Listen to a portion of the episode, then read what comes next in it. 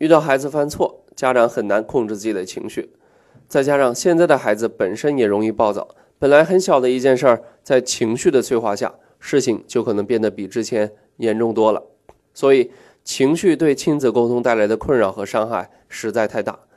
分享一个小故事：有一个男孩脾气很坏，于是他的父亲给了他一袋钉子，并且告诉他，当他想发脾气的时候，就钉一根钉子在后院的围篱上。第一天，这个男孩钉下了四十个钉子。慢慢的，男孩可以控制他的情绪，不再乱发脾气了。所以每天钉下的钉子也跟着减少了。他发现控制自己的脾气比钉下那些钉子来的容易一些。终于，父亲告诉他，现在开始，每当他能控制自己脾气的时候，就拔出一根钉子。一天天过去了，最后男孩告诉他的父亲，他终于把所有的钉子都拔出来了。于是，父亲牵着他的手来到后院，告诉他说：“孩子，你做的很好，但看看那些围篱上的坑坑洞洞，这些围篱将永远不能恢复从前的样子了。当你生气时所说的话，就像这些钉子一样，会留下很难弥补的疤痕。”故事虽小，却蕴含着一个非常深刻的道理：人在有情绪的时候说出来的话，就像钉子一样钉在了别人身上。即使钉子能拔掉，人与人之间的冲突能化解。但留下的疤痕却是无法弥补的。这个场景像极了父母与孩子之间的沟通：暴怒的父母咆哮的孩子，结果两败俱伤。人在有情绪的时候，是由自己的边缘脑主导外在行为的。边缘脑又叫做动物脑，而原本负责理性思考的高级脑早就被情绪所吞噬。所以，有情绪的父母和有情绪的孩子，他们之间的沟通本质上和两只动物在互相咆哮。没多大区别，所以父母要想和孩子进行一次良好的沟通之前，一定要先卸掉自己和孩子的情绪，也就是从动物脑切换到高级大脑进行思考。接下来我们聊一聊如何才能把自己和孩子从情绪中抽离出来。首先来看第一个问题，在与孩子沟通之前，怎么卸掉自身的情绪？这里推荐一个三连问的办法，方法很简单。就是父母在与孩子沟通之前，先问自己这样三个问题：第一，沟通的目的是什么？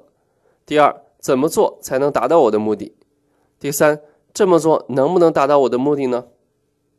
这个方法背后的原理，其实是通过三连问，让自己从动物脑切换到高级大脑进行思考，从而摆脱自己情绪上的困扰。接下来第二个问题，怎么卸掉孩子的情绪？这里推荐给父母一个工具——情感连接循环。情感连接循环有四部分，分别是安慰、认同、倾听、反射。安慰最重要的是身体接触，要让自己蹲下来，放平视线，平视或者仰视孩子，让他感受到自己是被关注的。认同就是把孩子的感受说出来，让他知道你是懂他的，认同他的。当你和孩子说出他的感受之后，很多家长会觉得我是不是要多说几句啊？其实不用，这个时候你要做的。是倾听。第四部分是反射，反射就是重复孩子的话，让孩子知道你在认真听他诉说，你很在乎他的感受。我们来看一个情感连接循环在生活中运用的例子。有一次我在北京一所学校上课，课间我发现大部分的孩子都在嬉戏打闹，只有一个孩子呆坐在座位上。